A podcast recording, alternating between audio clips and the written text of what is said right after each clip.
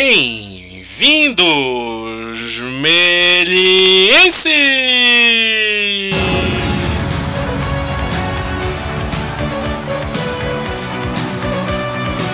Hoje começando mais uma série de volta para o passado. Hoje vamos para aquele ano, um ano que acho que tem um dos melhores filmes de Natal de todas as épocas. Eu fiz minha família desaparecer. Mas antes, e aí meu amigo Will Moore? Oi, tudo bem? Tudo bem? Estou aqui presente. William Moore marcando presença. O William Moore na área, né? É, cheguei. Chegou chegando. É, então... William Moore está no prédio, né? In the house.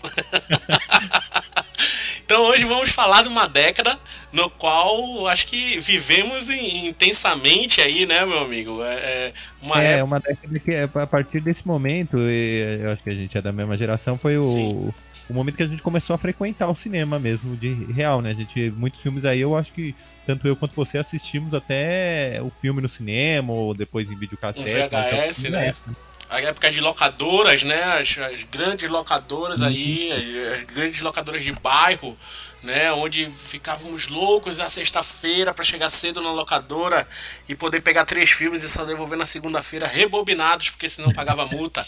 Né? É, e você tinha que ficar de olho, porque demorava para chegar o filme e aí chegava poucas cópias, né? Exato. Aí falava, pô, meu, eu quero assistir aquele filme, mas já levaram, né? Tinha que ir cedo no, no, no na locadora, porque senão é. não pegava o filme de jeito nenhum. Só velho, aí só pegava filme velho, né? Só pegava filme velho, era bom era bom, porque aí a gente faz isso que a gente tá fazendo hoje, né? A gente isso, viu é. filmes, né? Pegar os clássicos. De é. décadas é. de clássicos aí. Eram bom, mas aí você ia querer pegar o Forrest Gump da vida, o Toy Story, não, não. o Rei Leão. Ou, ou, se quisesse pegar a fita, a fita do Jurassic Park, a fita de pedra, né? Não ia, não pegava não de jeito nenhum. E isso porque depende se a locadora deixasse você pegar a fita de pedra, porque senão você pegava aquela fita que tinha Xerox na cofre. Isso, é, é. Era chata essas locadoras que você não levava a fita original, né? Exato, não levava a sua era qual? A sua era essa? A minha era a Xerox. Ah, não, não. Eu, eu tive. A Xerox andou depois. No, no, na verdade, acho que foi poucas vezes foi a Xerox. Na maioria das vezes, as locadoras aqui do meu bairro deixavam levar a fita mesmo, pra você ficar folhando, né? É, não, a, a minha de bairro não. Ela só deixava a fita lá no, no, no, no, oh, no mostrador, pena. né? E aí você pegava só a capa com Xerox. E aí que levava pena, a fita original, pena. né, dentro. Mas tudo bem. Mas assistiu o filme, esse que é o mais importante, né? Então é. vamos falar sobre a década de 90. Acho que é uma década que surge filmes aí inesquecíveis também, né? Filmes começa a entrar também uma era muito forte de, de, dos efeitos, né? É, os efeitos gerados por computador, os VFX Isso, aí, é. né? Entram é. filmes aí inesquecíveis. Entra um filme nessa década, no fim dessa década, entra um filme que, que acho que fez nascer esse, esse, esse podcast, essa instituição em qual trabalhamos, a Melier, que se chama Matrix né? Ah, pra... é, Matrix é um, é um game changer, né? Como eles falam, é um game changer. Exato, é, é, é o filme que o João e o, o nosso digníssimo diretor, patrono, né? O é. nosso chefe, o salve salve, João e o Marcelo Ortiz, que foi um do, dos fundadores da Melier, assistiram mais de 500 vezes no cinema, né? Caramba. né? E se inspiraram para começar a fazer a, a, a Melier, sabe? Ah, então, então tá aí a origem, né? A origem da Melier é através de Matrix. Eles viram aqueles efeitos, eles viram aqueles filmes, eles assistiram várias vezes aquele filme e, e, e dali surge a ideia de fazer uma escola. Foram para o Canadá, estudaram e, e, e, daí surge a idead de fazer a, a faculdade Melier, tá? Então agradeçam a década de 90 por, pra, por estarmos aqui hoje nesse podcast meliense, os estudantes, os alunos aí, estarem agradeçam o Matrix. Então, quem nunca assistiu Matrix aí é. de 1999, por favor, assistam o final da década que a gente vai falar hoje, que é a década de 90. Tá, assistam que é onde nasce, onde surge a ideia de fazer a faculdade Melier. Né? Então, Olha só, o ponto de origem aí. O ponto de origem, onde aquele, aquele twin na cabeça do João e do, e do Marcelo para criarem a faculdade Melier e, e, se apaixonarem, né? Se apaixonarem por esse mundo do, dos efeitos, do 3D e por aí vai. Tá? Então... Demais. É, eu acho que a, a década de 90 é uma década que a gente é é diretamente, vamos dizer, herdeiro, né? É, outras décadas, às vezes é difícil a gente muita coisa mudou, mas dos anos 90 para cá, uhum. é, muita coisa que foi institucionalizada, foi criada, foi colocada como paradigma, a gente segue até hoje, né? A gente pode ver que muita coisa, o, muitos pilares do cinema ou do entretenimento, né? Uhum. Cinema, animação, estão ali nos anos 90, né? Estão ali nos anos 90. Jurassic Park, né? Entra com aquele, com aquele o, o 3D maravilhoso dos dinossauros ali, que para mim até hoje é um dos melhores. É um, pela época de pô, 93, cara. Tem aquele nível de 3D, Toy Story, o primeiro blockbuster aí Isso, é, animado, né? Fazer filme aí em 95. 90, Rei Leão, porra, que até hoje é feito aí, tá sendo, tá sendo refeito. A gente ainda tá reassistindo Rei Leão, Aladdin, filmes que hoje eh, uhum. as pessoas estão refilmando mas de certa forma refilmando é muito tendo os anos 90 como é, ideal, né? Tipo, como eles ideal. refilmam, mas não é que eles refilmam porque não acharam bom o filme, mas não, o ideal é tentar atingir um filme tão interessante quanto o Rei Leão foi na época, uhum. o Aladdin, Sim. O, aí você falou Jurassic Park, que a, a, franquia ainda continua fazendo filmes, né? Também diretores, o, né? Começa a surgir diretores bastante. também que ficaram ali marcados. O, o, o, você falou outro filme de efeito especial dos anos 90, que também foi Game Changer, o Exterminador do Futuro 2. Exterminador do Futuro 2, que filme! É. Hasta la vista, baby. Né? Um personagem criado completamente digital, né? Sim. O vilão do filme. Uhum. Até hoje também é um paradigma é, dos efeitos especiais, Tanto um que... paradigma do cinema de ação. É um filme de ação, assim, muito.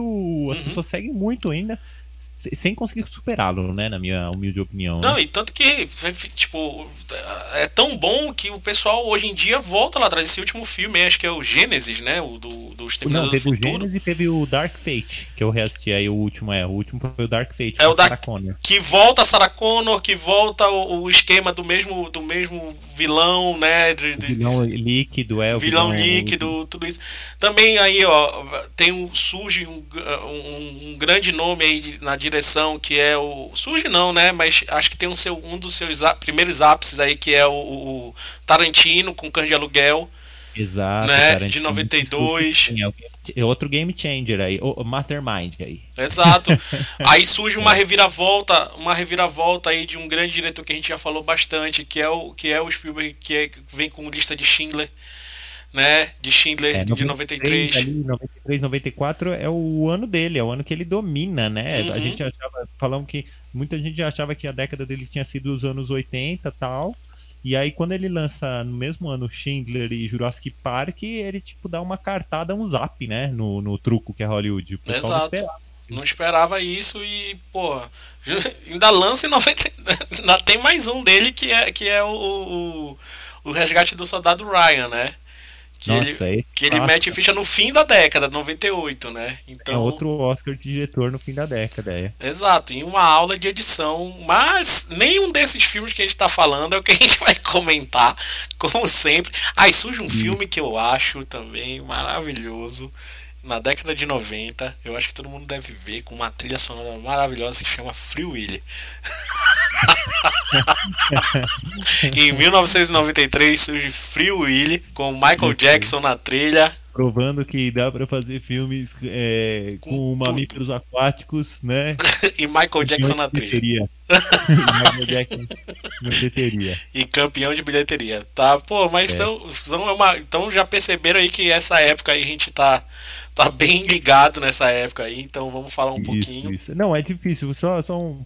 Pode falar, pode falar. Um aí que foi difícil fazer a seleção do filme. Foi triste aqui, fazer. Como cara. a gente viveu muito essa época, e como é uma época, é uma década que influencia demais o cinema que é feito até hoje, uhum. muita gente que tá fazendo cinema, como você disse, Tarantino e outros nomes estão fazendo filmes até hoje. Uhum é difícil selecionar o que é essencial de ver. A gente selecionou o que é curioso, assim, um, cinco filmes curiosos que a gente acha legal, mas tem muita coisa legal. Tem muita e, coisa. E bem é isso, é muita coisa que, como diz, ainda é pertinente assistir hoje. Sim, sim, é muita coisa mesmo, cara. Eu fui ver, só, só do que a gente comentou aqui agora já é muito filme. Já é a lista dos 10 lá, o top 10 de boa. Né? desse filme, desse, só o que a gente comentou aqui já dá pra fazer um podcast e já dá pra fazer uma lista de, podcast, de top é. 10 de boa. Então, foi difícil fazer essa lista, mas conseguimos, né? Fazer um, um top 5 aí, né? Conseguimos. Vamos falar então desse daí, dessa, dessa, pequena, dessa pequena amostra aí dos clássicos. Então, é, é isso que é interessante. Essa pequena amostra aqui, a gente traz, acho que, acho que um, um, os critérios de seleção, a gente eu vou comentar aqui algumas coisas, você também pode comentar, né, Will? É, eu acho que foi muita coisa de. É, é alguns retornos, né? Algumas, alguns retornos de, de, de, estilos né, de linguagem aí que estavam entrando numa defasagem e voltaram tá? Então essa foi uma das escolhas também. Algumas coisas começam a surgir, principalmente com vídeo, né? Com cinema digital e, e, e... cinema digital que eu falo vídeo, a câmera digital, né? A câmera digital é, funciona. O, a supre... é, a, vamos dizer, a, a película ficando para trás, né? Até é... então a gente só tem película. Começa os anos 90 praticamente todos uhum. os filmes gravados em película. É, não fica, não tão ficando para trás assim, mas, mas dando lugar ao vídeo, né? Dando lugar ao, ao, ao digital também e também o poder da edição aí. Eu, eu, também eu sempre coloco aí filmes que que, que para mim são umas aulas de edição, sabe? Então acho que também foi um dos critérios de, de, de escolha do meu, né? E acho que de seu também, né? né e de direção, né? E de linguagem mesmo. Acho que de, de linguagem é bastante importante. Você quer falar alguns outros critérios aí? Não, acho que isso mesmo, acho que isso mesmo. A gente achou pontos importantes aí, coisas que a gente pode apontar e falar sobre eles. Não que sejam os mais importantes da década, mas são filmes que é, isso marcaram, né? De alguma forma ou outra, uhum. vale a gente comentar. Sim, marcaram e, e, tem, eu acho que é válido ir assistir, né, esses filmes aí. Embarking on an adventure of a lifetime. Então vamos começar aí com, com acho que um filme que, que vem vem para dar uma, eu acho que um, um, um gás num estilo que já existia, né, que é o estilo do, do de, de, de, de, filmes de gangster, né, que tinha, teve seu, seu, seu boom lá na, na, na, década que a gente falou, na década de 80, de, de, de 70 também, né, teve, teve seu, principalmente com nessa, né, um filme do, do Poderoso Chefão, mas que estava caindo numa puta decadência e eu acho que com esse filme ele teve um, um regresso muito bom, sabe? E também um regresso de um, um, regresso não, mas acho que o reaparecimento de um diretor também muito importante aí nessas décadas que a gente já falou, 70 e 80, né? Sim, sim. Então a gente vai falar aqui um pouco do, do. Eu acho que esse filme todo mundo deve ver, pela edição, pela, pela história, pela narrativa. Todo mundo deve assistir. Eu acho que vamos começar aqui com os bons companheiros The Goodfellas, de Martin Scorsese. Começando com, com um filme de 1990. 1990, né? isso é. E que não é um filme, é um, é um filme onde traz a história de gangster, no qual já estava já tava caindo defasagem. É, se eu não me engano, o, o Goodfellas é, é, nasce no mesmo no mesmo ano que nasceu o, o Poderoso Chefão 3. Ah, é, acho que sim, né? Acho que sim, acho que é, é, é são, são contemporâneos, são contemporâneos. Sim, que vem que traz, que traz é um filme de 1990 que traz também uma grande, uma grande, um grande elenco aí, né, de também atores que na década de 80 bombaram, 70 também. Traz é, Robert De Niro, Joe Pesci, traz também traz Ray Liotta, né, com, com, com, um papel é, principal. O grande, o grande papel dele é mas e aí, que, que, que, me conta aí um pouquinho da história, pra quem não assistiu, o que que tem o, o Bons Companheiros? Então, aí? os Bons Companheiros Goodfellas, né, os Bons Rapazes, né, traz a história de, traz a história de, de, de, acho que o surgimento de um gangster, né, de, de um mundo de gangster aí, onde é, é, é principalmente mostra um personagem que é o personagem do Rei Liotta, né, crescendo no meio de uma família de gangster, crescendo no meio do, de, um, de um mundo de gangster, né, de uma família ali que tá, que tá respirando isso, né? Na verdade, eu, conta sobre três gangsters, né? A queda, a ascensão de três gangsters do, durante esse período, durante essa década, cada um na sua década, que vai ser o Robert De Niro, o Ray Liotta e o Joe Pesci, né? E sim, também sim. E monta, monta todo como vai ser esse mundo, ascensão, o cara chegando no topo e depois decaindo, ou o cara que já tá decaindo, o cara que tá ali no meio, né? Então, então é, conta meio que isso, o mundo do gangster, como nasce, como decai, né? Como tem todo esse isso, invólucro, isso. né, do mundo de gangster que, tem, que tinha nos Estados Unidos, né? É, ali, ali o filme começa ali nos anos 50 e vai rolando, acho que uhum. até uhum. anos 70, né? Se passa é várias aí. décadas uhum. ali. E o, não, o, o que é interessante é que o filme é um. É, ele é um paradigma, porque, como você disse, já existia um filme de gangster, principalmente o cinema de gangster foi muito. É, uhum. Deve muito ao Poderoso Chefão, né? A criação desse do, do que a Sim. gente. do imaginário do gangster se dá no Poderoso Chefão, ali na década de 70, com Coppola. Uhum. E a maioria dos filmes vai nessa linha do, do, do da, da, da máfia um pouco mistificada, romantizada, né? O, o pessoal que defende a família, é, a máfia como uma organização mais organizada às vezes do que o governo, mais leal, a preocupação com a lealdade. E aí surge no, no 1990 o Godfellas e ele eu acho que ele transforma totalmente o gênero de gangster e uhum. o cinema como um todo, porque não, não é romantizado como Poderoso Chefão. As coisas ali que acontecem no, no Goodfellas são sujas, né? Sim, não total. tem a lealdade, o pessoal um acaba traindo o outro, depois de algum momento você começa a perceber que ninguém é totalmente leal. Uhum. E, e a forma narrativa também não é uma forma clássica. No, no Poderoso Chefão é começo, meio e fim, tudo estruturado de forma bem clássica, assim. Sim. Já no Bons Companheiros, a história vai e volta no tempo. Vai, exato. Uhum. E você fica perdido. Tem momentos, tem um momento chave no filme que eles organizam um assalto uhum. e no, no, no, aeroporto e não mostram o assalto. Isso é, é, radical para mim, a primeira vez que eu assisti, eu acho que pra muita gente que assistiu foi radical, que você falou, caramba, o filme tem um grande assalto no meio, um grande golpe, e não aparece, só aparece o pessoal acordando no dia seguinte e você vendo as consequências, quem fez o quê, quem ganhou dinheiro, quem não ganhou.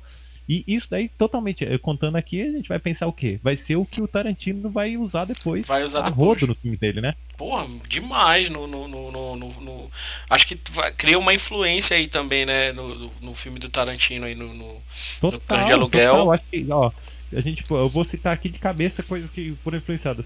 Cães de Aluguel tá tá, tá, bebe do, do, do Bons Companheiros. Uhum. É, Cidade de Deus vai beber dos Bons Fácil. Companheiros também. Essa loucura de vai e volta no tempo, uhum. personagem que aparece e desaparece.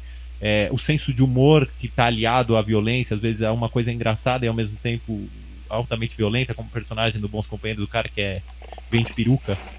E lembra desse personagem? Tem um personagem que vem de peruca e o pessoal tem uma hora lá que eles tentam enforcar o cara e a peruca cai dele. Aí, aí, um dos personagens começa a rir, ele começa a ter ataque de riso. Devia, é muito é, bom. O Rei Liotta mesmo. Ele devia é, cobrar o cara e começa a rir quando a peruca sai. Desiste. então, isso daí depois, o, o, o, então, Bons Companheiros é, vai influenciar o Cidade de Deus, vai influenciar demais Tropa de Elite, uhum. Narcos, quem assiste gosta de Narcos, gosta do cinema do Padilha, meu, tem muita influência. Verdade. E também, também tem coisas que, que, que, que, nesse filme, além dessa edição aí meio que quebrada, né? Descontinu... É, é, tirando a continuidade, né? Você entende no mesmo jeito, mas ele quebra a continuidade total, né?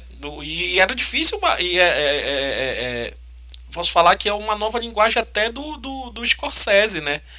Para fazer um, um tipo de, de, de, de, edição assim, um tipo de linguagem dessa, ele, ele acho que ele deixa muita coisa para trás, né? Principalmente com a sua e mais uma vez com a sua editora, com a, com a Thelma Schumacher, né? Acho que Schumacher, Schumacher, alguma coisa assim, não é. lembro o, Ela quebra esses paradigmas aí, como ela já vinha quebrado em outros filmes, mas agora dessa vez é. ele cria uma linguagem eu mais. Ele, ele, eles mais juntam nova. tudo. Eu gosto de pensar que ele e ela juntam todos os truques que aprenderam durante décadas Exato. e aplicam no filme. É, é tipo. É que até quebra regras, né? Quebram bastante Exato. regras aí nesse filme, né? É, é, é um filme que é uma aula por causa disso. A quantidade de truque, de, de, de movimento uhum. de câmera, de edição, de truque de linguagem que ele usa. Pô, tem um é, plano sequência, tem um plano sequência nesse filme que é maravilhoso. Tem um plano sequência nesse filme que é maravilhoso, que é ele entrando lá na, na no, no o Rei Liotta. No bar, Copacabana, acho que é. O Rei, é, o Rei Liotta entrando. Acho que é Copacabana, né? O Rei Liotta entrando ali na, na, no, no, bar por trás, né? Porque ele tem um acesso mais rápido, não precisa entrar em fila, né? Diz, porque ele é um gangster, porque ele é um mafioso, né? É, é muito bom isso daí. Então, essa, e, e aí com... você vê ele passando dinheiro para cada um que ele encontra na, na, na cozinha, no bar. Os caras botando a mesa para ele quando passar, vê né? ele, né? É. É, é, é, bem, é bem uma, é um, é um trabalho de câmera muito bom, é um, é um trabalho de tanto atuação e de câmera são muito bons, sabe? É, tem que estar bem ensaiado e por aí vai. E mostrar essas três histórias aí ao mesmo tempo são muito boas, né? E também, cara, lições lições que esse filme traz, né? Tipo, da, nunca trai um amigo, né? É. Respeito é sempre importante. Então, todo mundo. Eu, vejo muito nesse filme também. Todo mundo um dia merece uma porrada na cara para acordar pra vida, né? É. Que, que mostra lá no filme o, o moleque que tá conversando. Que, que ele. Acho que é o. Acho que é o personagem do Eliot depois, alguma coisa assim, que ele. Que ele vai fazer sanduíche pro gancho se falta aula e o pai mete a porrada nele na, na cena, é. alguma coisa. Então, são lições que esse, que, que, esse, que esse filme traz, né? No, tipo, no, tem, tem a cena também, tem o, a decadência dele, né? Quando ele vai. Quando o Heliota começa. O personagem do Heliota começa a usar drogas e aí vai fechar um negócio, e aí o cara tá totalmente é, é, drogado. E também. Tá tipo, o helicóptero tá na cabeça dele, que o pessoal tá exato. tá perseguindo ele ali é sensacional essa cena ou quando tipo o, o, também o jeito do como como o seu jeito explosivo de ser pode te atrapalhar que é o personagem do, do Joe Pesci que bate num cara e depois de alguns anos o cara vai lá e vai se vingar ver o cara e mata o cara então Isso, todo, é. todo esse mundo aí de, de, de gangster de máfia de família mas também um tom um tom tem um pouco o tom violento no filme, né? Mas ao mesmo tempo o que você falou, né? Tem aquele tom também engraçado, né? O, o, um pouco do humor ali sarcástico dentro Sim, do filme. Sim, eu né? acho que uma das forças, talvez uma das principais forças do filme, além da linguagem, é com a, a riqueza com que o quem fez o filme, o diretor, o roteirista, todo mundo deu aos personagens. Que tem uma cena lá que o Joey Pesci, que é um, uhum. um psicopata no filme, um gangster totalmente assassino, né? Sim tem uma cena que ele vai ser é, condecorado lá para se tornar um chefão da máfia, né?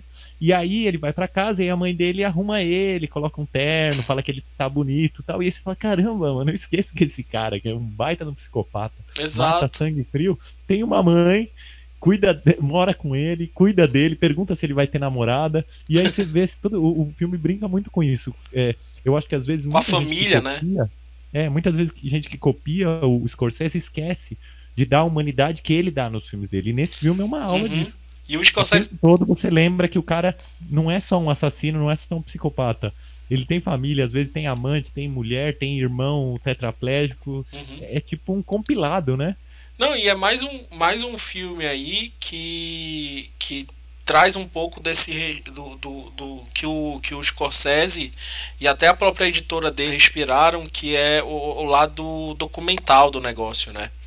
O lado humano, o lado, tipo, eles querem tentar deixar o mais próximo possível da realidade né? Tanto câmera, quanto a narrativa, quanto a edição, quanto a atuação, né? Quanto, quanto mais perto eles chegarem desse, dessa linguagem documental aí que eles têm, trazem, né? De filmes italianos e por aí vai, de, de filmes italianos que eles assistiam, que passavam na televisão enquanto eles moravam nos Estados Unidos lá, documentários e essas coisas também. É, eles trazem muito pro filme, né? Sim, esse, esse olhar. Outro filme que, que eu acho que, que pode até complementar essa nova essa fase 90 do, do, do, do Scorsese é o Cassino, né? É, o Cassino, de certa forma, ele é um, é um irmão, ou talvez uma continuação temática do, Bons Companheiros, é. que traz os mesmos atores, a maioria dos mesmos sim, atores. Sim. E tem, tem um pouco o mesmo, o mesmo jeito de narrar a história, de contar a história. Na minha uhum. opinião, o Bons Companheiros ainda é superior ao Cassino. Pela sua né? narrativa, pela sua história. Mas Cassino também é um irmão, né? É um é, irmão, eu acho que é um, ele fez uma continuação ali, né? Do, do, do, do Goodfellas. É, ele fez uma não continuação. de personagem, mas temática, né? Um spin-off, vamos falar assim. Isso, é. que é muito bom, é muito bom também. É isso? Mais alguma coisa sobre Goodfellas? Não, bora, bora. É, não, mais um adendo só. Depois, uh, logo em seguida, a Scorsese vai dirigir também Cabo do Medo, que é um filme mão que eu adoro. Uhum. Um filme caricato e engraçado até o fim. É um filme que as pessoas às vezes não levam tão a sério porque ele é abertamente caricato, mas é muito legal. Outro filme bom do Scorsese feito logo em seguida. Oh, maravilhoso. Então, mais três dicas de filme aí para vocês assistirem. Então, vale a pena dar uma olhada aí nessa linguagem do, do Scorsese da década de 90, né? E já, já falamos da década de 80 e 70 aí, que ele já fez muita coisa também. É, vamos pro próximo? Bora. Vamos para aquele filme que eu acho era bom e é bom ainda, mas foi prejudicado é. por muita coisa. Tá? Ah, é? Eu o, acho que. é O, o, tempo estragou ele? Te... Não só o tempo, mas eu acho que é um filme que, por causa de paródias, por causa de mercado, por causa de um monte de coisa, ele acabou sendo. ele virando até engraçado, por sinal tá? Que é um filme de terror que a gente vai falar, mais um, um filme de terror que a gente Talvez perdeu aqui. sua potência. Perdeu sua potência. Também, às vezes eles, eles acabam gerando tanta paródia e eles Sim. perdem mesmo a conexão. Ele, ele, acho que ele perdeu sua potência. Né? Exatamente, ele perdeu toda a sua potência, ele perdeu todo o seu glamour aí, e que é um filme importantíssimo sabe, para a década de 90, principalmente para o cinema de terror, que, que, que é um filme que traz de volta aí um, um, um, um o terror pro, pro, pro, pro, público, um terror bom feito pro público, é, que é o Pânico. Scream. Pânico de Scream. Scream. O Pânico que é de 1996 do diretor Wes Craven, que é o criador do, do Fred Krueger, né? Nightmare on Elm Street, né? Exatamente. Então, porra, é o filme que, que traz de volta aquele terror. O terror que eu posso falar, o terror adolescente, né? Aquele terror adolescente americano, né? E onde que o, o, o, o, o estilo terror tava tendo uma decaída, né? E, é, eu acho que fazia tempo que não tinha um filme de terror como, como esse. Que ele é um, é um terror que, que uh, ele junta muita coisa de décadas passadas. O Wes Craven já tinha feito claro, Hora do Pesadelo, o Fred né? Krueger, já, uhum. é, Hora do Pesadelo, já tinha feito outros filmes. Ele pega coisas de vários filmes aí, principalmente dos anos 80, vai pegar coisas dos 70, que é o Halloween, vai pegar coisas uhum. do Jason, do Fred Krueger, é, vários, é, vamos dizer, clichês assim, mas retrabalha eles e trabalha muito bem, cara. E, e trabalha e, muito e faz bem. um filme que ao mesmo tempo é uma homenagem, resgata o cinema de terror dos anos 80 e 70 uhum. e cria um paradigma ali, porque a partir do, do pânico, todos os filmes de adolescente terror que vão surgir tem pânico como norte, né? Sim, ó, vamos dar um exemplo aqui o como é, eu sei que vocês fizeram no no, no verão, passado, passado é. até até o, o é, é, outros filmes, é, a, gente, a, série Stranger Things pega algumas coisas do Muita Pânico. coisa, cara. Filmes depois que vão fazer até refilmagem, quando fizeram refilmagem tanto do Halloween uhum. quanto do Massacre da Serra Elétrica, pegaram mais coisas, ao meu ver, do Pânico do que dos, dos filmes originais. Dos filmes originais, verdade. Beberam muito, porque é, é, o, o Pânico cria ali um paradigma que é esse filme de terror, que ao mesmo tempo é um terror e uma sátira. Sim. Ele é muito engraçado, ele tem muito humor, é muito humor negro, mas ele é muito engraçado, tem, né? Tem um muito, muito, muito do humor negro. E se você for. Eu fui assistir agora de novo, cara. É. é eu, eu, eu assisti assim, porra, é, é, engraçado o filme, né? É engraçado o filme agora. Mas na época dava um cagaço de assistir esse filme, sabe?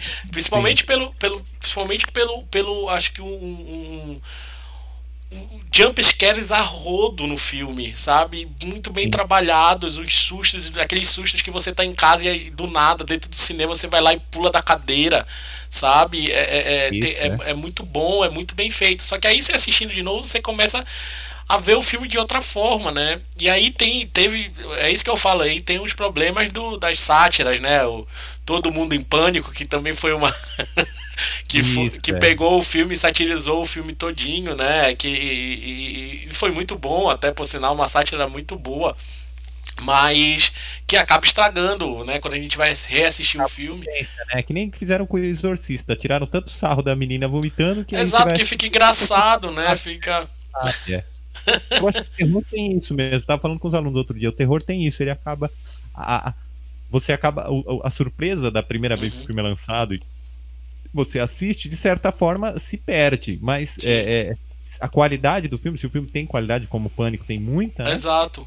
Muita coisa você ainda aprende ali. Talvez você não se choque como quem, quem, quem assistiu em época. 96 se chocou. Uhum. Mas muita coisa. O, o, o, o- a movimentação logo no começo do filme, que é aquele Porra, começo cena- que a, a Drew Barrymore tá falando no telefone e aí o sujeito Dá um aparece, o assassino no corre atrás estômago. dela. A movimentação deles, a movimentação de câmera é uma loucura ali, você fica totalmente perfeito, cara. perdido, né? Meio louco aquela movimentação. A edição. É, a- sabe? O ritmo. A roupa dele que é meio é, esvoaçante, umas asas, parece Uhum. umas asas, um corvo que passa, assim, é muito chocante aquilo. Exato, e os sustos, né? E quando a gente pensa que vai, não vai, sabe? E aí quando, quando a gente tá relaxado de novo, vem a porrada, sabe? Então, é, por isso que eu quis trazer esse, esse filme aqui, por causa disso. Eu, tipo, eu, eu gostaria muito de quem não assistiu ainda, assista e, e assista com uma cabeça da época. Sabe, eu sei que é difícil, mas assista com uma cabeça como se estivesse na época do filme, sabe? É bem, é bem. E é um. É, um, é como você falou, né? Will? É um humor negro, pô, são jovens, né? Numa. A gente nem falou sobre o filme. Numa, Ah, é? peque- é um caso numa pequena cidade, né? é- é- acho que é a cidade de Woodsboro, alguma coisa assim. Que, que tá acontecendo vários casos de assassinato e que jovens estão recebendo ligações, né? Tipo trotes né, falando que ó, você vai morrer e tal, não sei o que, e ninguém sabe quem é o assassino, né? Ninguém, ninguém sabe quem é aqui, pode o assassino pode estar ali no nosso meio, aquele suspense, né, do que que pode acontecer ali, quem o assassino pode estar no seu lado, e aí no final tem todo aquele toda aquela brincadeira também de, de com gravadores, de telefone, também pega uma Isso, época e também pega uma época que ele- eles utilizam muita coisa da época, né? O telefone sem fio ali surgindo, tecnologias ali, eles começam a brincar com isso daí, né? Sim, com movimentação por causa desse telefone, isso ajuda. Que, é o que eu te falei, a primeira, a primeira cena do, do Pânico é, é um ritmo, são, acho que são 15 minutos ali de pauleira, né? De tensão, é, da, da, da tensão. Drew Barrymore falando no telefone, né? Que é, que era a atriz mais famosa do filme, assim, né? É, tem a Courtney ela- Cox também, né? No, no filme, mas não sei se ela é tão famosa Acho que ainda. não era tanto quanto a Drew Barrymore, que a Drew Barrymore eu acho que ela era. Já vem do tipo, ET, no né? filme, Ela começar o filme era um choque, assim, que você fala, meu, o que, que vai acontecer com essa daí, que é a- talvez a mais importante. Depois a Courtney Cox fica muito por causa do, do Friends, né? Mas a Drew Barrymore já Uhum. vinha. Mas acho que é. Eu não lembro o nome da atriz, acho que é Nave Campbell. A Neve Campbell. Surprise, Sydney. É, né? Que é a principal, até participa do Pânico 2. O, o, o Wes Craven fez uma, uma, uma série, né? O Pânico fez tanto sucesso na época que o Pânico virou uma série, né? Acho que tem Isso, até Pânico, sei lá, 3 ou 4, alguma coisa assim. É, eu assisti até o 2 no cinema. Depois O eu não 2 é o melhor. O 2, o, o, o- quer dizer, o 2 é melhor não. Até o 2 é bom, sabe? Sim. Mas o restante é, é, não, é, é Schwen, né? Tá ali porque eu acho que pagaram. E, É, o Wes Craven tirou um trocado, né? Sim, sim, tirou uma. Fez sucesso um, fez sucesso dois, é, vamos pagar mais aí, né? Então.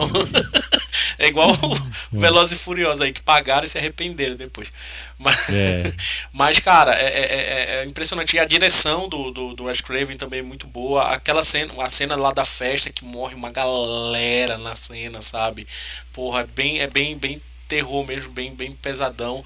É, tem uma história do, do, do, do Wes Craven junto com a do Barrymore para ele conseguir deixar ela, ela tensa, né? Ah, ele começava a contar, é, é, é bizarro, mas é bem isso para tirar o melhor do ator. Ela é meio defensora dos animais, né? Ama, os animais e tal. Ele começava a contar a história de tortura dos animais para ela ficar mal. Ah, Antes de começar só. as filmagens, ele começava a deixar ela mal assim para poder filmar. Entendeu? olha só. Não sabia dessa, não. não Ele sabia. começava a fazer isso pra, pra direção mesmo, pra, pra dirigir ela e pra deixar ela num, num- num- com, com, com, medo, sabe? Com cagaço, com, com raiva Sei, sei. e por aí vai. Né? Tipo, efeitos É. especiais pra caramba, com sangue pra cacete, né? Sangue- É. é. um filme totalmente sanguinário. pra isso desse senso de humor meio bizarro. que Você ri, mas porque tá, tá aparecendo muito sangue, as pessoas estão levando facada demais, né? Uhum. O final eu, eu acho é, é assustadoramente engraçado aquele final. Caramba, mano, pra que, que vocês estão se esfaqueando tanto? É bizarro. é- é- é- então eu acho que, que vale olhar com. Acho que vale a pena olhar aí com, com, com outros olhos pra esse filme, sabe? Voltar a olhar com outros olhos pra esse filme. Tentar tirar talvez muito do senso de humor que veio depois e tentar resgatar um pouco a potência do filme, né? Sim, pra resgatar essa potência do filme, que é um filme importante que vai resgatar, né? Filmes como, como, com filmes de terror, né? Aí na década de, de 90, de 96 aí, então ele traz. Já tem quantos anos? 96? Mais de 20 anos aí, né? É. De filme. Desde 2016, tem 24 anos aí, a gente tá em 2020, né? Uhum. Então, olha aí. Então, acho que vale a pena dar uma olhadinha de novo aí nesse filme, para quem gosta de filme de terror, né? Porque eu acho que ele é, ele é importante na história, sabe? Eu acho que é uma das coisas, em termos de edição também, ele é maravilhoso. É um filme feito por. O, o próprio diretor era, era, era editor, né? O Wes Craven era editor antes de, de, de ser diretor, então já tem uma um olhar aí, né, um pouco diferenciado no, no, no, filme, que isso ajuda bastante, né? Ajuda bastante se você já tem esse olhar de, de edição, né, na direção, acho que vale muito a pena. Tranquilo? Então vamos aqui pro próximo agora, né? Vamos puxar agora, vamos vir pro Brasil. Bora, é bora falar de cinema brasileiro. Vamos falar um pouco de cinema brasileiro. Gente. Na lista a gente tá colocando bastante filme brasileiro, né? Alguns filmes brasileiros, bastante é, não, Às né? vezes a gente não fala no programa, mas nas listas pessoais sempre tem, né? Sempre tem um brasileiro ali. Então hoje a gente vai falar aqui do Carlota Joaquina. De... Carlota Joaquina.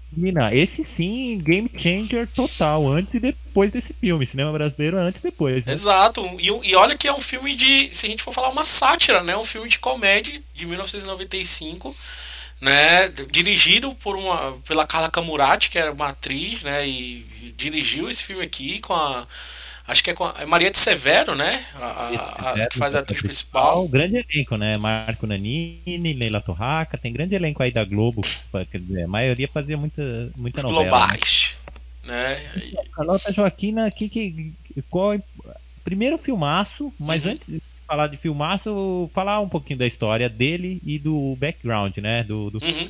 momento que ele surge. Carlota Joaquim é o quê? Aí conta a história da chegada da família portuguesa ao Brasil, uhum.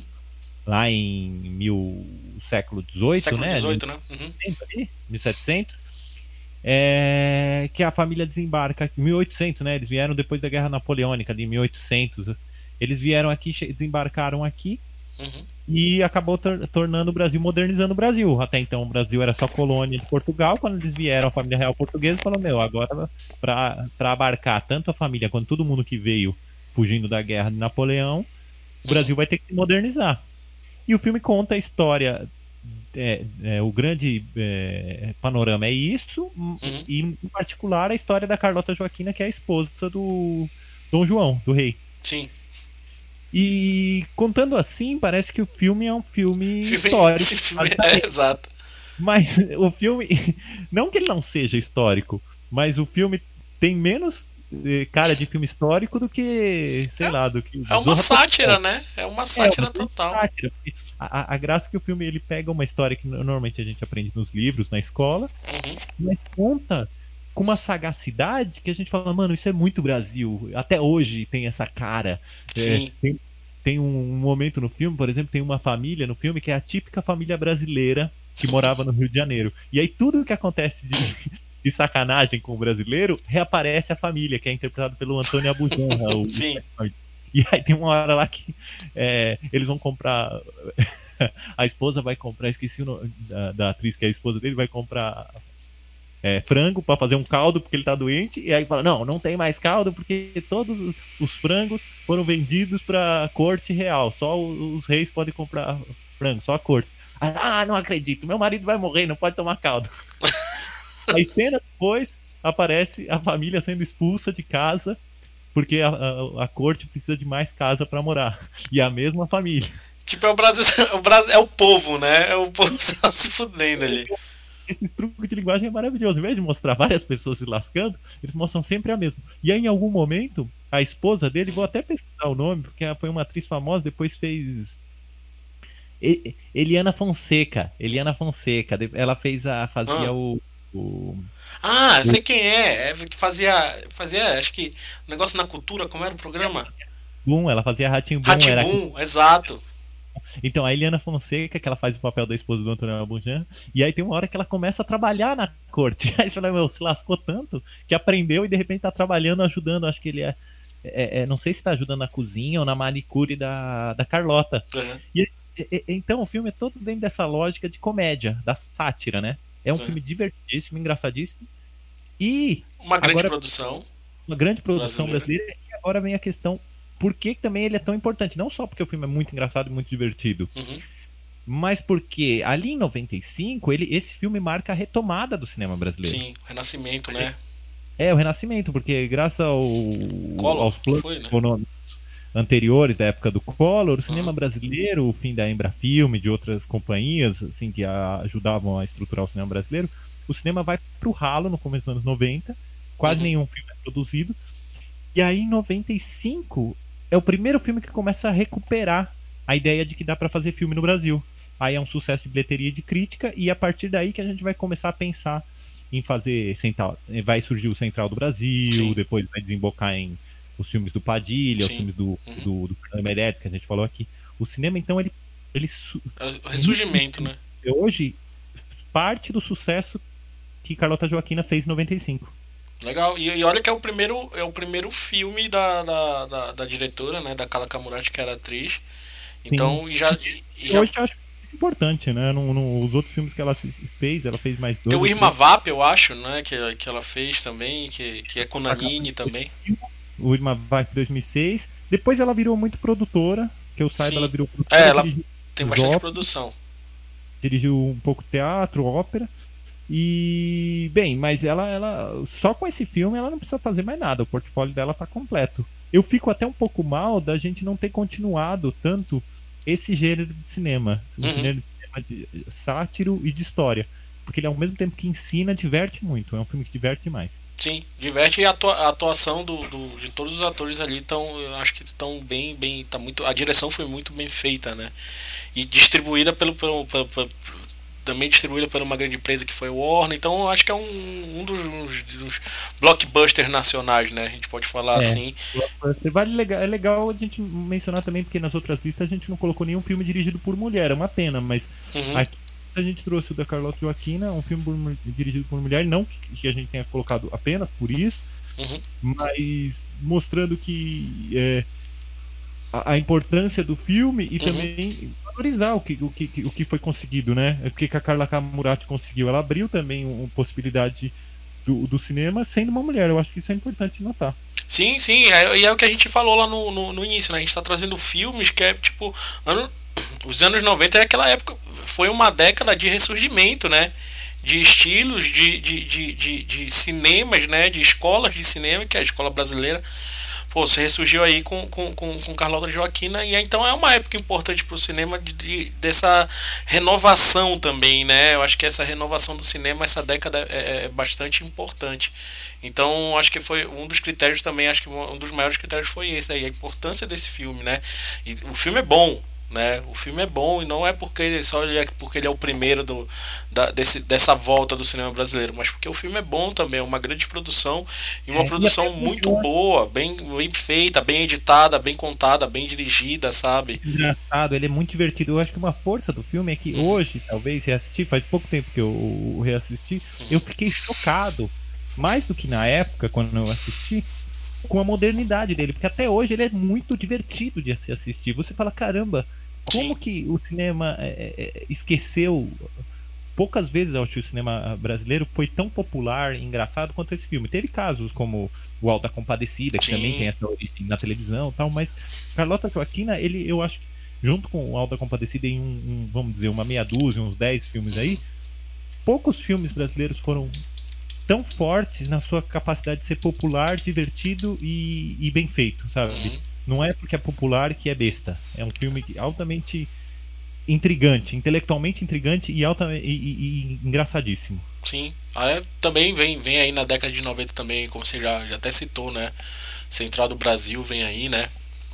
Também Sim. levando, levando o Brasil pro, pro, até pro Oscar, né? Então vale a pena dar uma olhada nesses filmes aí que acho que, que tem qual é o outro que tem acho que é, não sei Puta, tem um filme. Não, mas não é de 90. Não é de 90. Eu tava lembrando de. de, de Cidade de Deus de 2002. Né? Ah, sim, é. é. Mas é, é, é, ele, ele, ele, eu acho que é. É, faz parte dessa geração. Mas vem dessa. Mas respira um pouco, né? Dessa, dessa galera aí que vale, que vale a pena. Beleza? É isso? Então, mais uma dica aí: Cinema Nacional, Cartela da Joaquina, assistam. Agora vamos pro próximo. Bora. O próximo, para mim, é uma grande mentira, né? É um filme, é um fake, fake filme. Fake filme. O, filme, fala... o filme, o filme, grande parte do sucesso do filme vem de fake news, vem né? De, vem de fake news. Então, esse foi um dos, dos, dos motivos de eu escolher. Eu acho, da gente escolher esse filme aí, porque eu acho que, eu, eu acho que é a mentira mais bem contada da história do cinema.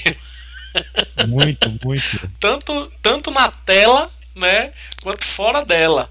Né? Acho eu que... Acho principalmente, é, principalmente principalmente fora dela, eu acho que foi, foi, foi sensacional o que aconteceu, né? Na tela também, muito bem contado, muito bem editado e acho que aí, aí é a nossa escolha da parte do vídeo, né? Que é onde o digital começa a, a ter o seu poder e eu acho que se não fosse pelo cinema digital aí nesse filme, né? O vídeo mesmo, né? Não, não a película, mas o vídeo, o, o vídeo digital mesmo, é, eu acho que se não fosse isso, esse filme não teria esse poder né? Eu acho que não teria tanto esse poder dessa nova linguagem aí do, do, do, do, do vídeo, né? Do filme é, digital. Abaixa, eu, vou, eu vou dizer, eu acho que a baixa qualidade do filme em vídeo é um dos principais triunfos dele. Né? Exato, exato. filme é gravado, esse filme foi gravado em vídeo, não em película, e ele, ele é, é ruim, assim. É, é ruim. É técnico, ele é, é feio. Né? mas, é mas ele é do filme, é exato. Ele, ele, ele, ele ser mal feito, ele ser feio, faz parte do filme, né? Então. Que tão... filme é tão, tão feio, tão ruim aí? Estamos falando daquele filme que tem a famosa catarrada, a catarrada mais famosa do cinema, né? Olha. Bruxa de Blair, Bruxa de Blair, eu acho que. É, como diz minha mãe, que assisti com ela na estreia, esse filme, é como ela diz até hoje, a Bruxa de Blair. De Blair. Ela fala Bruxa de Blair. é, chocante, né? É, aliás, até hoje, ela, quando eu levo às vezes ela no cinema, o filme é do que? 99, não é? 99, exato. Eu levo ela no cinema ela fala: Não, mas você não vai me levar pra ver Bruxa de Blair, né? É. até, ó, aquele filme me marcou tanto negativamente dela que até hoje ela fala: Não vai ser aquele, né? é o filme que, que marca, acho que marcou a geração, né? Que, que eu acho que impressionou todo mundo na época, porque como foi é, é bem é, a gente pode chamar ele de um filme é, pseudo documentário podemos chamar ele assim? É um é um pseudo documentário é um documentário é um é fake news né found footage né que eles falam é o found footage mas que não é um found footage né a verdade essa. É, Mas conta, conta aí um pouco a história do, do filme pra gente entrar na história tá, por trás. Só pra, só pra fazer um, um, um resuminho aqui do filme, é onde três estudantes né, de, de, de, de cinema até é, entram na, na mata, né, no, no, no, interior dos Estados Unidos, acho que é em Maryland, alguma coisa assim, e vão fazer. Maryland. Maryland. E vão fazer. E e vão fazer um documentário sobre uma lenda que existe naquela cidade, que é a lenda de uma bruxa, e aí começa as coisas acontecerem, né? De. de, de de, de começa a acontecer várias coisas durante essas filmagens e encontram uma, uma, uma acho que uma, uma bolsa, uma sacola cheia dessas fitas, né? E, e, dizem que, que acharam no meio daí começam a fazer o um filme com isso, né? que, que, que, eles, eles, eles começam a, a, a, O filme começa a mostrar pistas, né? Desses três jovens aí, como eles morreram, né? Como, como aconteceu tudo. E falaram que era verdade isso, que acharam mesmo uma sacola. O filme que a gente assistia era as fitas encontradas. Era, era, um, era o projeto Bruxa de Blair, né? Era o, o nome do filme, o filme não é. Em inglês é Projeto Bruxa de Blair, né? Se a gente for traduzir. Ah, é, é, é, é isso mesmo. E aí. Um site que você ia ver tudo isso no site, né? Exato, e que você ia ver isso, que tinha site, tava uh, bombando os computadores caseiros também, né? Entrando aí mais acessíveis aí nas, nas casas, e aí começaram a brincar com isso na internet também. Então, cara, tipo, virou uma mentira gigante, sabe? E depois. É, foi um, foi, realmente foi uma. É, foi uma febre, né? O lançamento desse filme foi uma febre, né? Foi, porque todo mundo acreditou. E o filme ainda começava falando que era baseado em fatos reais, né? É, usava esse truque aí. Ainda usava esse truque aí. Então, é, acho que todo, todo o poder da, da, da, de enganar, de manipulação né, do espectador foi usado nesse filme, né? Foi, foi muito. Podiam, eles usaram todos os truques na, no, no, no, baralho, né? Total, e, faturou, e cara, é o que eu te digo, e faturou milhões, milhões no seu, no seu, na sua estreia, tipo, faturou 107 milhões por um filme mal, fe, mal feito, entre aspas, mal, barato, um filme barato É. Sabe? E, tipo, isso na estreia que eu falo em três dias, sabe? Os caras faturaram cento e poucos milhões, sabe? Então, cara, tipo, foi sensacional. Por isso que eu trouxe esse filme aqui. Porque eles, eles os próprios atores mesmo foram filmando o, o, o filme. Não tinha um câmera ali, né? Não tinha um. É, é e o, fato de das coisas estarem mal feitas, de você não ter uhum. edição que às vezes demorar muito numa cena, só ajudava a dar a sensação de que o filme era real, né? Sim, sim. E, e, e o engraçado da, da, da, produção é que os, os próprios. eles, eles botaram os, os, os, atores desse, desse filme numa mata mesmo para se perder né? Uhum. E, e, foram filmando depois a produção ia lá, tipo, a produção ia lá para criar esse susto nessa galera, pô, imagina você numa mata fechada, né? Sem nada, sem produção por perto, aí os caras iam lá e, e começavam a, a, a, a fazer barulho para assustar a galera, ruído, gritos, né? E tipo, os caras nunca sabiam que não, não, não tinha um roteiro né? Não existia um roteiro, não existia nada disso. E os caras nunca. Imagina você como ator ser jogado no meio de uma mata e nunca saber o que vai acontecer, né? Então, muito do, dos sustos ali também, é, mesmo sendo uma mentira, os sustos eram reais, né? Dos próprios atores. Isso foi, foi isso era bastante interessante. É, o filme, o filme ele, ele ao mesmo tempo. É ele mudou, assim, é, muito do que se fez, pensou uma forma de lançar o filme diferente, assim, não sei se diferente, mas mais global, né? Uhum. Coisa da, da, da, mentira que vinha junto, uhum. é, era real ou não. E ele é um caso, mais do que até do que o Pânico, que é difícil hoje você recuperar a potência do filme na época. Exato. é interessante, mas hoje todo mundo já sabe que é um filme, né? Uhum, que já sabe que é uma mentira, né? Isso, hoje já se sabe que é uma mentira, é uma ficção. Na época enganou muita gente. Sim, e, e tipo, galera, enganou fácil, sabe? Enganou fácil. E, e, e acho que pega e revoluciona a, mais uma vez, né? Mais uma vez revoluciona o cinema de, de, de, de terror, sabe? Eu acho que, que vale muito a pena, vale muito a pena. Vai ter depois, né, na década, acho que aí já do, do 2000, a gente vai ter o Atividade Paranormal, né? Exato, que é, se a gente for ver a mesma pegada, só que atual, né? Só que mais atual, né? Então, mais atual, atual. Bem mais atual e que muita gente acreditou que aquilo era verdade também. É, talvez não fosse, eu acho que não foi com a mesma potência a não, mentira não que o, o, Bruxa de Blair na época, uhum. pelo que eu me lembro, né, pelo que eu sei. Mas também é dentro desse daí. Então, da, da, o filme encontrado, né? O filme. Hoje eu acho que ainda tem muita coisa que acontece assim na internet. Acho que no cinema não vejo tanto acontecendo, mas existem muitos vídeos que circulam pela uhum. internet que você fica assistindo e fala, nossa, será que foi? Será que não é? Sim, sim, é, é exatamente isso. E olha que foi no mesmo ano o lançamento do, desse filme, e olha que foi em vídeo, não, não foi uma puta superprodução. Foi no mesmo ano de Sexto Sentido, Matrix, sabe? Tipo, clube de luta. Então, clube, clube de luta é bom, clube da luta, né? Porra, e dois caras, dois diretores, né? Que, que nem eram conhecidos. Os caras pegaram e, e fizeram esse filme aí que. que... É, ganharam, ganharam uma grana aí, mas ao mesmo tempo desapareceram, né? Depois é, nunca. Depois nunca mais, né? Também não Aconteceu que depois eh, foram, foi feita uma continuação, assim como o Massacre da Serra Elétrica, foi feita uma continuação com muito mais grana uhum. e, muito menos criatividade, né? Uhum. Uma continuação que já ignora que tem que parecer que é um filme encontrado, isso daí a gente até ignora. O filme, o filmes fracassados é essa continuação aí do Bruce de Blair. Sim, sim. E eu acho que, que tipo, a, vida, a, a parte viral do, do, do filme, né?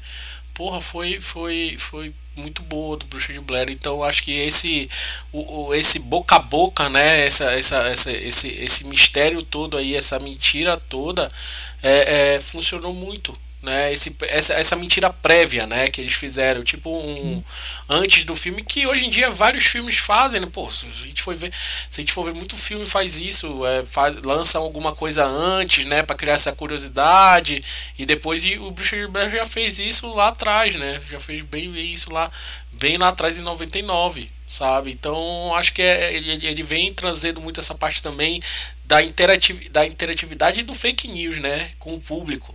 Então, é, é. Esse, esse assunto fake news aí não é de hoje, tá, pode ter certeza. Nem é da época também do, do Bruxa de Blair, mas o Bruxa de Blair entra numa era de que a tecnologia dentro das casas está aumentando muito.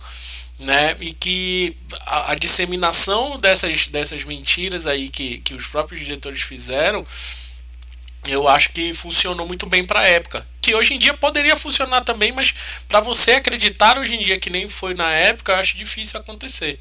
É, o truque é, é a mesma coisa que a gente falou do outro cinema de terror, o truque acaba se desgastando do filme de terror, né? Você Exato. não pode usar o mesmo truque, você Exato. tem que trocar. E, e, eu acho uma coisa que eu imagino aqui, eu tenho muito, eu gosto muito de filme de terror, como assim como você, uhum. é que o cinema de terror, ele é o, talvez é, um dos gêneros que mais permite esse tipo de inovação. É. Porque como tem que ser tão potente, o filme tem que ser potente, tem que gerar o medo, tem que gerar o susto. Os diretores que não têm dinheiro, o pessoal que quer fazer filme não tem dinheiro, fala, mano, vamos usar todas as ferramentas que a gente tem aqui para gerar esse medo, para gerar esse susto. Não, eles usam tudo que tem na caixa. Fala assim, oh, pega a caixa de ferramentas, vamos usar tudo que tem. Não é à toa e acabam fazendo os filmes que são muito, como você disse, mudança de, de paradigma. De paradigma. De o, o Massacre da Elétrica, uhum. Noite Mortos Vivos, esse daí, o Halloween. São filmes que você fala, caramba, com o pouco que o cara tinha, ele fez um filme que gerou medo, que gerou susto. Exato, exato. Então é, acho que é por isso que a gente escolheu esse filme aí, porque essa a década de 90 traz muito isso, né? Traz muito essa disseminação mais rápida da informação, né? Traz bem, bem, bem mais do que a década de 80 e hoje em dia tá surreal, né? O que a gente pensava que era muito, hoje em dia é, é gigantesco, né? O, essa disseminação de fake news e por aí vai. E que acho que até que o, o, próximo filme que a gente vai comentar tem um pouco disso também, né? De, de, de, de manipulação e por aí vai. Que a gente. É mais um filme que a gente traz que dá um acho que uma, uma, uma, uma outra revolução aí também que conta sobre uma outra sobre uma outra revolução, né?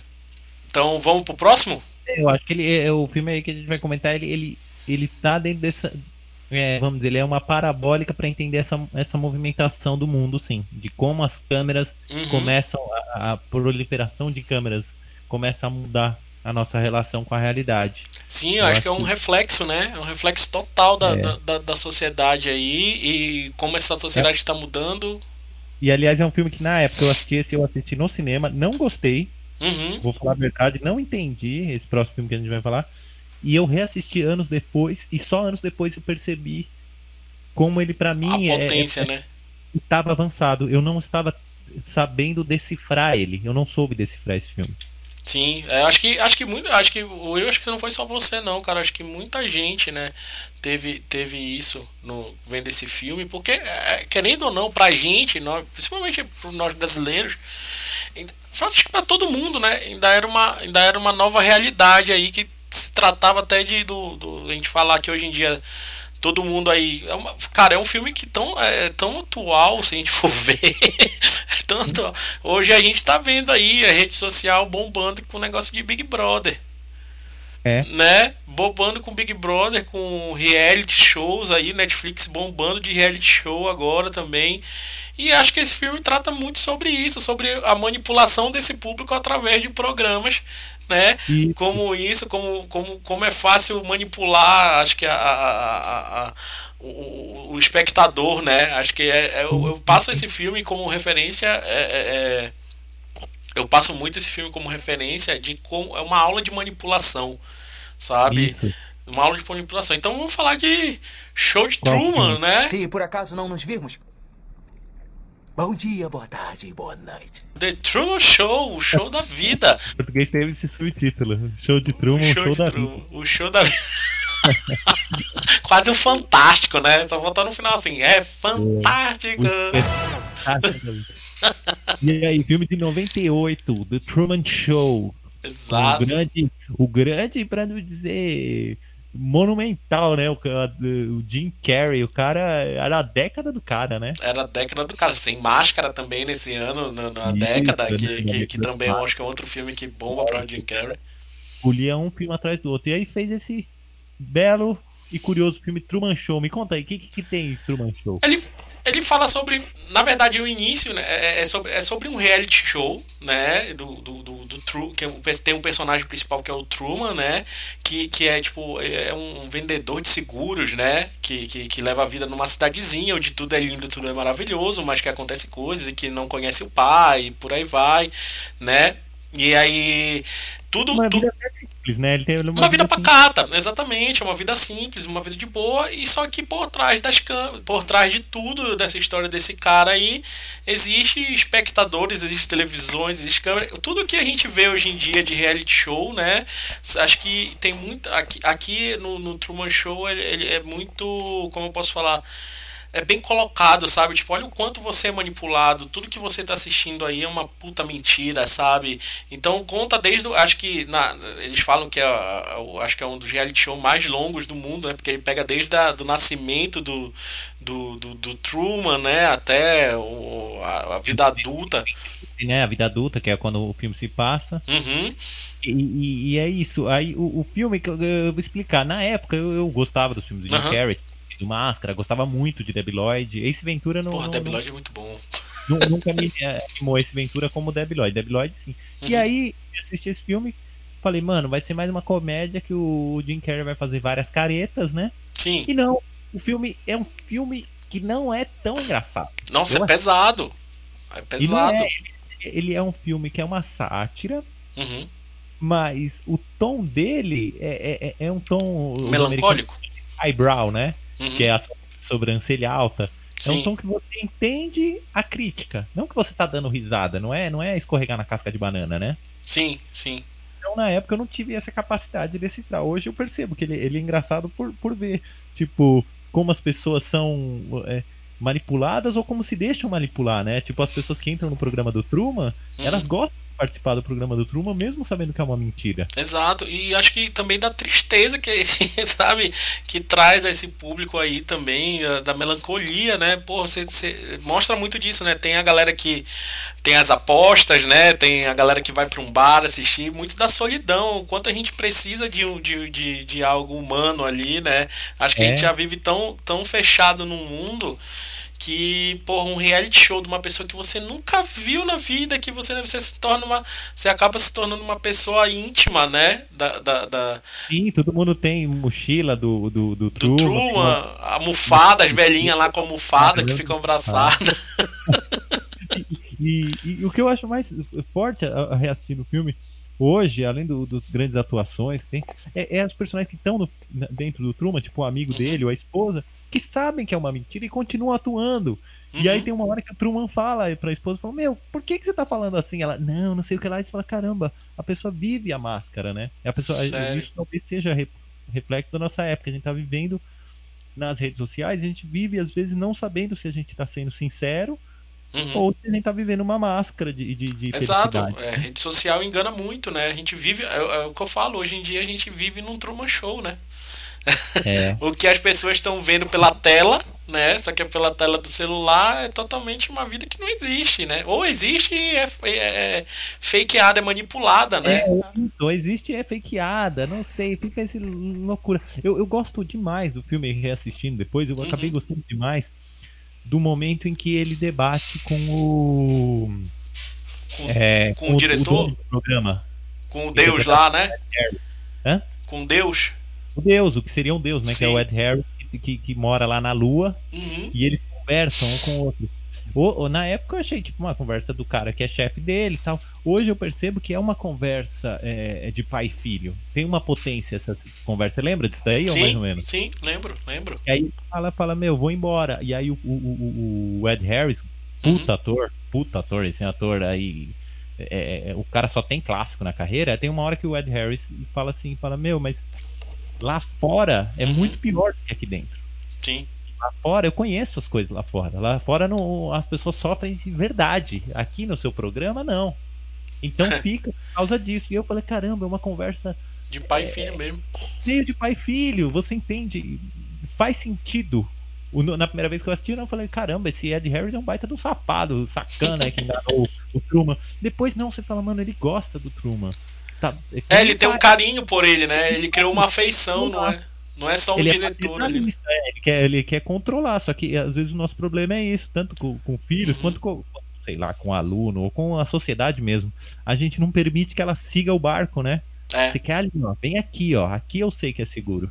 É, vai por aqui que eu sei que, que, que aqui vai dar certo e não te arrisca, é. né? Então, mas, e, e, mas aí, nessa, né, eu, uma coisa que eu vejo aí no, no, no nesse discurso aí, nesse discurso aí do, do, do, do, diretor com, com o próprio Truman, tem muito do, da ambiguidade aí, né? É, porra, ele, é, ao mesmo tempo que ele tem o, a conversa do pai, ele também tem o um negócio, tá, beleza, se esse cara sair daqui, meu trabalho acaba né? Uhum. Ele é uma parte de tipo, será que esse cara está falando verdade, né? Tem um carinho por ele ali, mas tem muito da, da, da, da do, do, do, outro lado, né? De tipo, tá bom, se esse cara sair daqui e eu não convencer ele a ficar, meu trabalho acaba, né?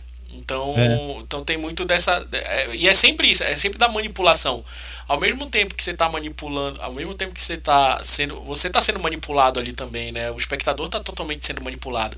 Será que esse cara ali é o paizão? Né? Ou será que esse cara ali é o, só um diretor interesseiro que está ganhando muita grana e. É, ou, é, né? essa, figura, essa figura paterna aí de Deus não é uma figura de, de dominação, né? Isso fica. Uhum. Você, meu, Exato. Você, às vezes a gente, a gente também está numa empresa, num emprego ou numa relação, talvez amorosa ou de uhum. trabalho, em que a pessoa ali diz que é por amor e na verdade está te segurando porque quer que você continue entregando o que você sempre entregou, né? É a, vamos dizer, a galinha dos ovos de ouro, né? Exato, exato. Então é, é, bem isso, sabe? Então acho que acho que é, é, mostra pra, pra, pra, pra gente o, o pro, pro espectador, para nós, né? Quanto a gente é manipulado, quanto a gente é uma marionete, né? E que essa é. linguagem de reality show, cara, que hoje em dia bombou, né? É, tipo, se a gente for ver dos primeiros, acho que dos primeiros reality show, que é, o filme é de 99, os primeiros reality show que surge aí no Brasil, é, é, é Big Brother surge ali, não Big Brother, Big Brother acho que é 2000, alguma coisa assim, mas também surge o No Limite. Um pouquinho antes, né? Surge no limite, né? Ah, eu no limite também. No... no limite é antes, sabe? Então, acho que, no acho que no limite é 2000. Como a gente falou no Fantástico, não é Fantástico Show da Vida aí. É, tem isso aí também, né? Então, cara, é, é, impressionante o quanto esse filme é atual e que na época a gente estranhava. Então, e ele é atual, mas falando isso, é uma coisa importante que eu queria ressaltar. Ele não é é, não é tão lição de moral quanto eu senti às vezes na época. Reassistindo, você uhum. sente que ele, ele é carinhoso com os personagens e ele, ele não se leva tão a sério. Várias horas o filme tira sarro de si mesmo, né? Sim, sim, total. Horas você vê que as coisas que acontecem são altamente falsas. Quando eu assisti na época, eu falei, nossa, mas dá pra perceber que é falso. Hoje eu percebo que é parte da graça do filme, né? Quando o Truman tá pegando uma estrada e aí aparecem é, vários carros na frente dele para ele não conseguir atravessar a estrada, aí pega fogo a estrada. Eu falei, mano, é uma mentira, ele não percebe. Fica acontecendo um monte de caos, né? Só pra ele não. A graça é isso, a gente perceber que é uma mentira e ele não, né? Exato, e as pessoas se emocionando com ele. Tipo, tem a cena, cara, tem uma cena que eu, que eu passo por até pros meus alunos. É, é. Que, que é uma. Ali, acho que ali resume o quanto nós somos manipulados, sabe? Que é uma cena que ele vai encontrar o pai. É. E que acho que é numa. Na, na, no, no pier, assim. Na né? ponte, né? Acho que alguma coisa assim. E aí que o diretor começa a manipular a câmera, começa a manipular música, começa aí começa a mostrar os espectadores, todo mundo assim, espe esperando é. naquela expectativa. A, a, neblina que vem, ele fala, vem a neblina. Exato, agora, agora sobe a música, sabe? Eu mostro isso na aula de edição, eu falo, olha aqui como você pode ser manipulado e olha como você, é, como a gente tá, tá, tá dando aula, né? É, olha como você pode ser manipulado e olha como você pode manipular o seu público. Você trabalha com, sei lá, a gente trabalha com. com, com... É um programa de televisão e se emociona do mesmo jeito. Né? Exato, eu, e é o que eu falo pra eles, cara. Eu falo, galera, a gente faz filme em 3D. 3D não é nem um pouco real, é tudo falso. E você pode fazer o seu espectador chorar. É, no momento que ele não queira chorar. Então olha como a manipulação aqui é importante, olha como momentos, né? Olha como. como, como... Hipnose, né, que a gente faz. Hã? É hipnose, né? É, é totalmente hipnose. E olha como. E isso é nada mais que você, você saber o momento certo. Sabe? Você Sim. tentar interpretar a cabeça do seu espectador. E o que é que ele tá fazendo? Ele tá, o, o diretor ali, né? Ele tá, ele tá totalmente falando assim, cara, eu não tô vendo ninguém de cara a cara ali, né? Mas ele sabe o momento certo de entrar a música, ele sabe o momento certo de subir a música. Não, aí o, o editor mesmo fala: "Não, vamos trocar aqui para câmera não, não, não, espera, espera. Deixa a galera se emocionar aqui e aí depois a gente troca para aquela câmera mais que a gente faz o zoom, sabe, na, no, no rosto do, do, do Truman. E é bem isso aí, a gente vai falando, eu, falo, eu olho essa cena hoje em dia, né? Hoje em dia que a gente, graças a Deus, a gente já tem um, um cartel de referência maior e de teorias e por aí vai. E eu, eu falo, olha assim, cara, isso aqui, isso aqui é, é contar história, é fazer filme, é manipular sabe? É. é. manipular público, é manipular o espectador, é, é, saber o momento certo, é utilizar a música como um reforço da emoção, é utilizar o movimento de câmera como contador de história, enquadramento e por aí vai. E aquela cena ali, e aí no final todo mundo bate palma, todo mundo fica, caralho, todo mundo chorou é, e tal. Ai, tava desaparecida. Exatamente, e, e aquilo ali, eu acho que aquela cena resume bem o que é manipular o público e que é fazer o audiovisual, que é fazer o cinema, né? O que é o que é você conseguir alcançar o seu objetivo ali com o público, mesmo sendo uma mentira, sabe? Então acho que essa foi uma das outras escolhas aí que eu, que eu, que eu, que, eu, que a gente decidiu, acho que para botar o show de Truman aí no, no, nessa lista. Show! Nota show de bola? Show de bola. Xuxecho.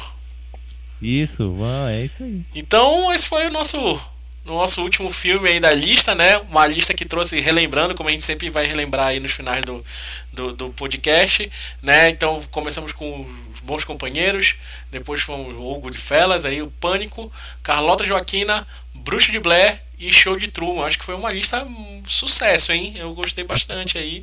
Acho que essa lista foi show. Foi show de bola. Aguardem aí o top 10, né? Na, na, na quarta-feira a gente sempre lança o top 10 aí na, nas redes sociais é. da Melier, no Instagram, no Facebook. Então aí. Gente... Oi? Cada um tem a sua seleção, aí vocês podem ver, comparar. A graça uhum. é de né? Foi, difícil fazer essa lista de top 10 anos 90, hein? Foi, fora, foi difícil, foi... foi... complicado. Essa top 5 foi mais ainda. Mas é. a de 90, top 10 foi, foi, foi difícil, sabe? Então, mas vamos, eu espero que agradem aí. Comentem também, né? Comentem aí nas redes sociais. Seu filme favorito, por que, que a gente não falou do seu filme? Ou, ou pior, fala por que, que você não gostou do filme que eu indiquei. Exato, ou fale, do, fale o porquê seu filme favorito. Eu, eu falei no início do meu filme favorito de, de, de, de Natal, a gente discutiu sobre o o filme sobre os filmes de Natal, lembro que a gente comentou, né? No, no, no... Sim. E o filme que eu mais amo é o, o Esqueceram de Mim, né? Home Alone. Home Esqueceram, Alone. Esqueceram de Mim de 1990, né? Então, pra mim é o filme de Natal. Olha só, hein? Onde Macaulay Culkin surge aí com tudo. Hoje em dia jogadas, tráficos. é, acho que... Eu falei com a minha esposa sobre o Macaulay Culkin. A gente tava falando sobre o Meu Primeiro Amor. Meu primeiro amor, tadinho, bicho. Se o Macaulay Culkin tivesse falecido. Porra. Depois de Meu Primeiro Amor, o ator tivesse falecido, ele seria considerado o maior ator da história do cinema. O maior ator da história do cinema. Ele foi de dois bons. Bom, ele era muito grande, meu. Era, o moleque era grande na época. Teve um filme de terror que ele fez. Qual foi? Teve... Anjo Mal. Hã? O Anjo Mal. O Anjo Mal, esse filme, é, esse filme é legal. Em português saiu o Anjo Mal. Esse filme é legal, esse filme é legal. Ele é bem Pô, é macabro. É muito, muito bom, então. Tem muitos filmes legais ali no começo. vale a pena assistir, vale a pena assistir. E é uma, uma moleque com uma carinha de anjo sendo capeta. É. Só que aí depois aí acaba. Aí é Home Alone, Home Alone Riquinho. 2, Meu Primeiro Amor. E, e aí vem Riquinho, e, é, o Rich Rich, né? Riquinho, que uhum. eu acho que aí acaba, né? aí acaba, aí é Macaulay Culkin já era aí pra baixo, né? Aí, aí só ele e Michael Jackson. Michael Jackson, o, o, o, Black and White, que ele fez também. O clipe, né? Tem no clipe que ele abre o clipe, né? E eu acho que aí, aí foi, foi o momento dele, foi aí o auge. já era. Aí acabou. Aí Mas foi, Vamos fazer um podcast Macaulay Culkin. Pode ser. Macaulay Culkin, um bom filho, né? Que é, que, é o, que é a tradução certa do Anjo Malvado, né? O bom filho. É o Anjo Malvado. É, em português veio. Mas será que foi o Anjo Malvado que foi lançado? Em português é o Anjo Malvado e em inglês é o Bom Filho. É, good é the, good, uh, the Good Son. Exatamente. Eu gostava muito desse filme, hein? É bom, esse filme é bom. Ele jogava, um, ele jogava um, um boneco na ponte para os carros bater. Exato. o moleque era um capeta. Com aquela cara de anjo dele lá. Só a carinha. Então, galera, é isso. Vão lá nas nossas redes sociais, comentem, compartilhem. Vamos falar dos anos 2000? No próximo? Anos 2000 tá aí. Bora. Vamos, Tá aí. vamos, É, vamos falar de tá aí. Cinema, mais, um pouco mais perto de, acho que um pouco mais perto dos alunos, né? Eu acho que nem tão perto, porque tem muito aluno que nasceu na década de no, no- na, década dos, dos anos 2000 aí, Eu tô dando aula para aluno que nasceu na década de 2010 já. 2010, né, cara? Então, ai meu Deus. 2008 e já tá tendo aula comigo, já tá na, na pós. Pra você ver, né? pra você ver. Então, acho que vai- vamos falar aí dessa década que vai ser, eu acho que uma outra década difícil de escolher os filmes aí, pô. Isso, Traz vamos, vai. Senhor dos Anéis aí. aí, traz um monte de coisa aí. Falar, tem, sugerirem aí que filme coloca. Sugira aí os filmes dos anos 2000, agora vocês têm um poder maior, um cartel maior pra falar aí desses, de- desses filmes, então sugiram aí filmes aí. Pra mim, um dos melhores filmes dos anos 2000, As Branquelas.